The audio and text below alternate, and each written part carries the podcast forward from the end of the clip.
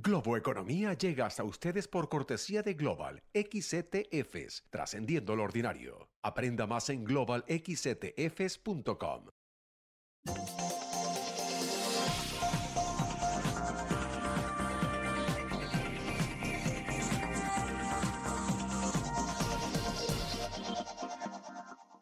Hola, ¿qué tal? ¿Cómo están? Soy José Antonio Montenegro y esto es Globo Economía hoy dedicando todo nuestro tiempo a actualizar en qué situación se encuentra la crisis alimentaria y agrícola global y específicamente eh, cómo está afectando a América Latina. Recientemente la FAO, es decir, la Organización de Naciones Unidas para la Alimentación y la Agricultura, en colaboración con la CEPAL y la WFP, es decir, el Programa Mundial de Alimentos, han presentado un informe titulado Hacia la seguridad alimentaria y nutricional sostenible en América Latina y el Caribe y queremos conocer eh, cuáles han sido las principales conclusiones de ese informe. La situación alimentaria y agrícola de la región viene de una muy precaria historia en la que el problema principal no es precisamente la escasez de alimentos, sino sobre todo su distribución aunque, por ejemplo, una mayoría de países de Latinoamérica, de la región, eh, son importadores netos de cereales, una circunstancia que agrava la actual invasión de Ucrania y los problemas derivados del corte de suministro y la inflación que ha encarecido en general ese tipo de productos. Algo que también ocurre en el capítulo de fertilizantes de forma muy similar. A la disrupción de la pandemia se unió en febrero de este pasado año, del 2022, la invasión rusa y la situación alimentaria se ha complicado aún más desde ese momento, agravando problemas eh, en todo el mundo. Crisis que al redundar en interrupciones de las cadenas globales de valor han creado presiones sobre distintos sectores productivos, lo que va en contra de la tendencia a la globalización observada en décadas precedentes. Pero pausa y entramos en detalle con la ayuda de mi invitado hoy, Mario Lubetkin, representante regional para América Latina y el Caribe de la FAO, la Organización de Naciones Unidas para la Alimentación y la Agricultura. Enseguida, aquí en Globo Economía.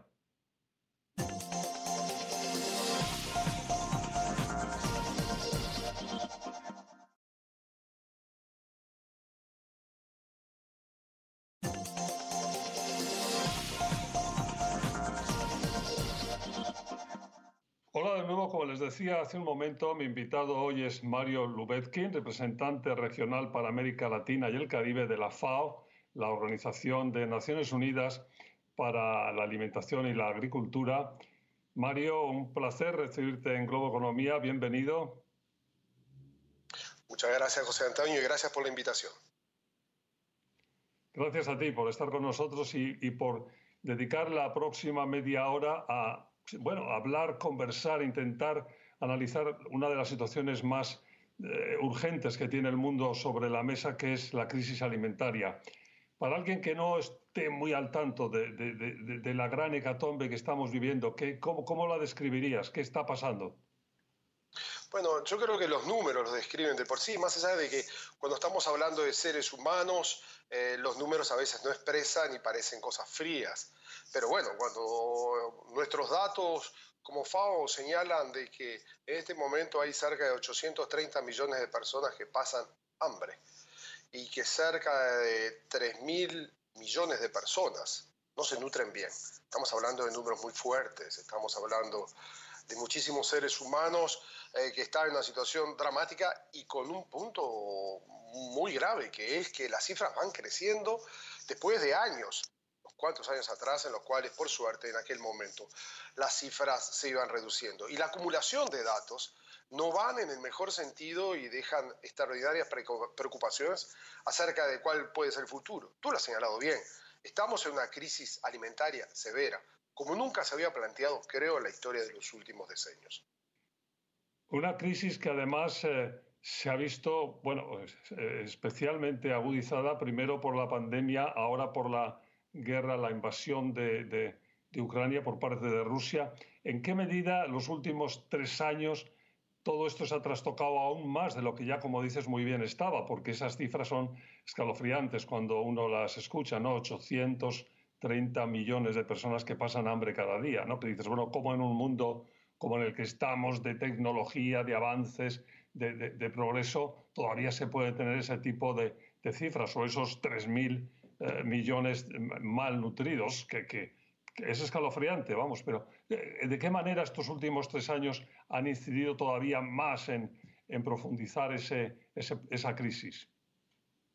Yo creo, José Antonio, que se combinaron tres aspectos. El primero es efectivamente una crisis estructural sobre la situación de hambre para los sectores eh, más carenciados y eso estaba antes del COVID. O sea, era un periodo previo al COVID, no es que inició con el COVID. El COVID eh, agravó esta situación, estos dos, tres años en la cual todos sufrimos esta realidad, los efectos se están empezando a ver ahora y se ven desde el punto de vista económico y naturalmente se ven desde el punto de vista social, los niveles de inversión que se han tenido que hacer, eh, los aumentos de los déficits como para tratar de relanzar escenarios económicos, todo va de la mano del efecto social y viceversa, porque nada de estos números podemos pensarlos sin entender de que también aquí nos jugamos parte del propio desarrollo socioeconómico de nuestros países. Pero si al tema del COVID se le agregó el tema de la guerra, digamos que entre los efectos eh, estructurales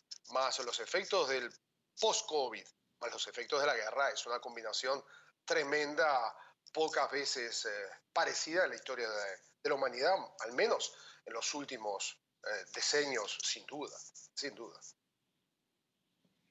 Habéis presentado, yo me he referido en la introducción brevemente a ello, en el mes de diciembre, un informe conjunto con la CEPAL y con, el Programa Mundial de Alimentos, que si tengo el título por aquí, combatir uh, la seguridad, bueno, es el programa que, que, tiene como objetivo un triple desafío, el de combatir la inseguridad alimentaria, el aumento de la pobreza extrema y apoyar la producción de alimentos en la región. Vamos a hablar enseguida de nuestra región, pero a modo un poco de explicación general, ¿qué es lo que está en ese, en ese informe?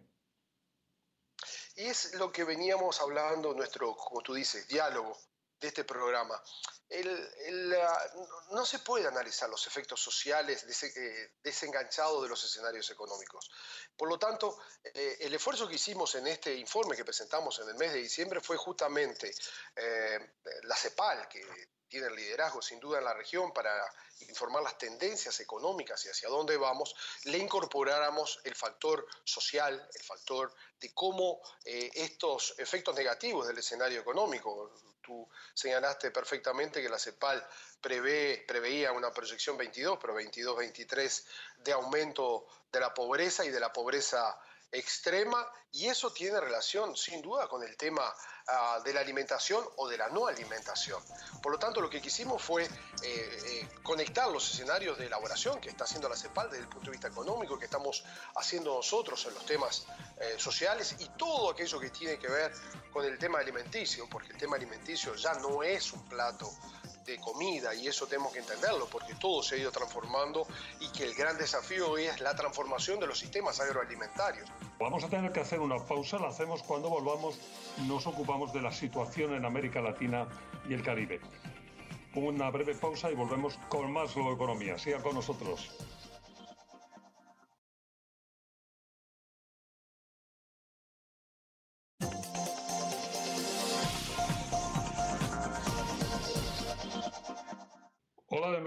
Economía, la respuesta a la crisis alimentaria, hoy con Mario Lubetkin, representante regional para América Latina y el Caribe de la FAO, la Organización de Naciones Unidas para la Alimentación y la Agricultura. Y en este bloque decíamos, Mario, eh, la situación en América Latina y el Caribe. ¿Cuáles son ahí las coordenadas de la situación en este momento? Vayamos nuevamente a los números. Los números indican de que en América Latina y el Caribe más de 56 millones de personas están en una situación eh, de hambre. Estamos hablando y son cifras importantes. Lo contradictorio en todo esto es que las condiciones de producción alimenticia que tiene América Latina y el Caribe permitirían alimentar a 1.300 millones de personas.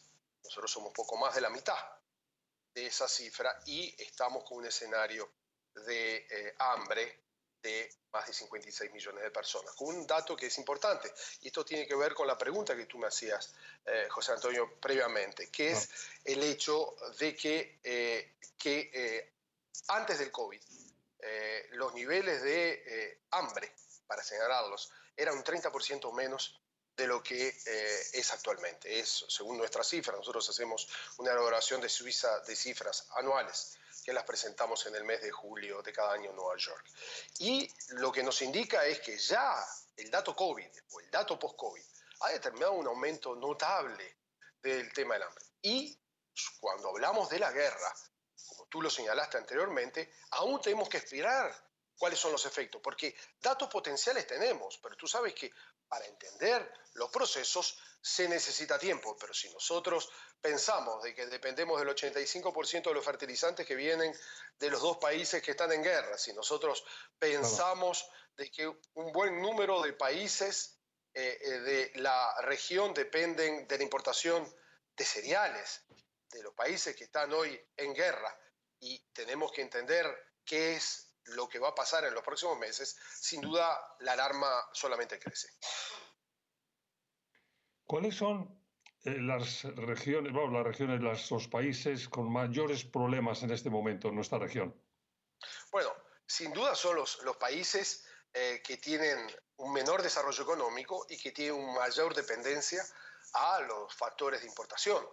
Ah, sin duda, cuando hablamos de importación de cereales, mira, aquí tengo datos que son muy marcantes, 26 de los 33 países eh, importadores netos de trigo eh, de, los 33 países de América Latina, perdón, 26 países son importadores netos de trigo y de los 33 eh, países, 13 países de la región son importadores netos de maíz. Y básicamente están en varios de los países del Caribe y en varios de los países de Centroamérica, que son realidades sin duda más vulnerables a este proceso y exige, por lo tanto, eh, mecanismos de solución ah, diferentes a, a cómo, lo estamos planteando para que la situación no vuelva a agravarse a niveles eh, realmente difíciles de manejar. Eh, además, en, esos países, como tú has mencionado antes, eh, por encima rápido, pero, pero, pero yo me he quedado con el tema de está toda, toda la cuestión de climática que lo acentúa y lo viene acentuando desde atrás, ¿no? Sin duda. si estamos hablando, ¿quiénes son los, los sectores eh, más vulnerables si no vamos a países y vamos a, los productores directos, a aquellos que nos dan eh, la producción alimentaria más directa y que muchas veces es de mejor calidad, y ahí estamos hablando del tema nutritivo, que va pegado al tema de la seguridad alimenticia. Seguridad alimenticia y nutrición hoy son parte de una misma componente. Es el agricultor familiar. El agricultor familiar representa eh, un porcentaje enorme en eh, la producción alimenticia de la propia región, en la calidad alimenticia de la propia región. Y ese productor es hoy el más vulnerable justamente por los efectos climáticos, la destrucción de sus tierras, las dificultades para encontrar eh, líneas de créditos adecuadas, los efectos del COVID para su propia zona, los niveles de mercado y de eh, capacidad para absorber escenarios de importación que han crecido, los niveles inflacionarios que se han levantado y que son sectores que no, son, no, no es que el productor familiar tiene un escenario de repliegue en otra realidad, no, allí lo que, si nosotros no lo resolvemos, va solo a ampliar la franja de pobreza y de pobreza extrema. Bueno, eh, vamos a tener que hacer una pausa aquí de nuevo. Cuando volvamos, las propuestas para salir adelante hemos titulado nosotros ambiciosamente. Sigan con nosotros, Globo Economía.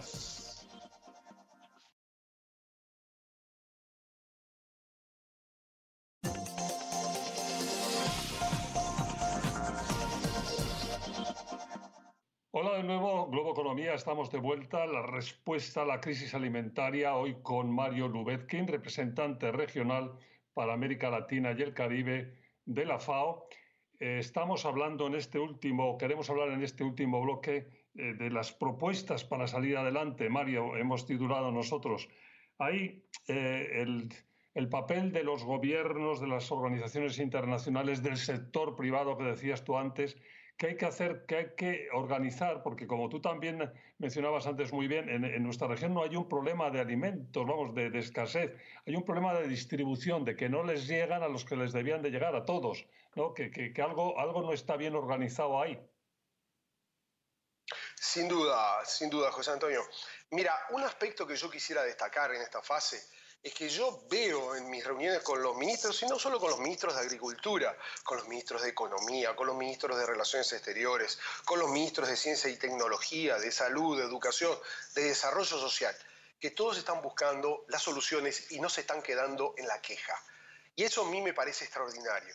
Mira, en el mes de diciembre, eh, a mediados de diciembre, eh, organizamos por solicitud de la presidencia de la CELAC, este organismo que agrupa todos los países, los 33 países de América Latina y el Caribe, organizamos una reunión de ministros de Agricultura de América Latina y el Caribe en forma eh, híbrida, correcto.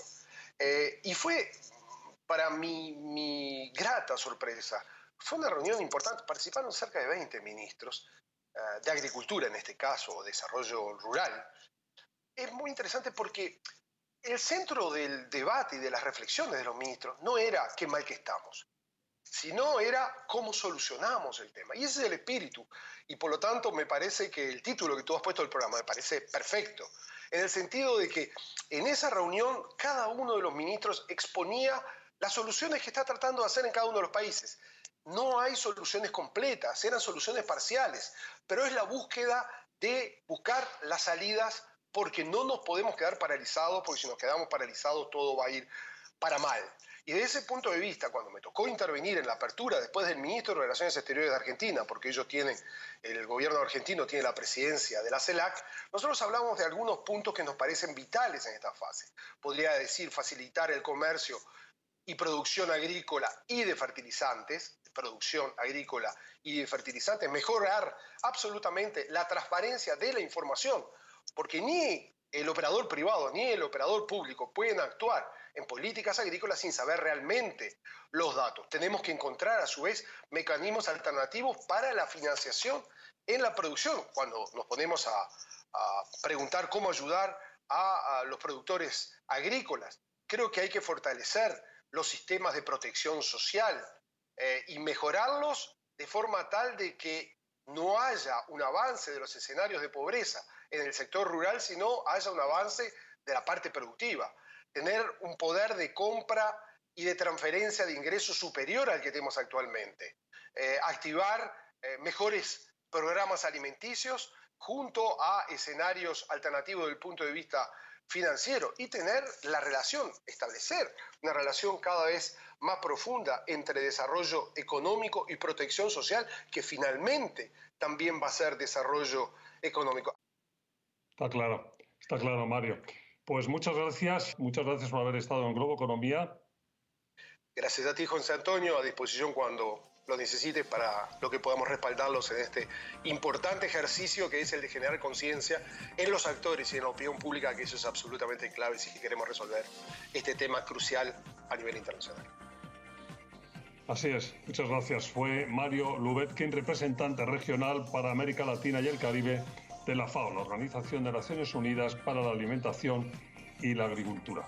Gracias, gracias a ustedes por su atención. Recuerden que estamos todas las semanas en nuestros horarios habituales o cuando ustedes lo deseen en el podcast de Globo Economía. Hasta la próxima semana. Globo Economía llega hasta ustedes por cortesía de Global XTFs, trascendiendo lo ordinario. Aprenda más en globalxtfs.com.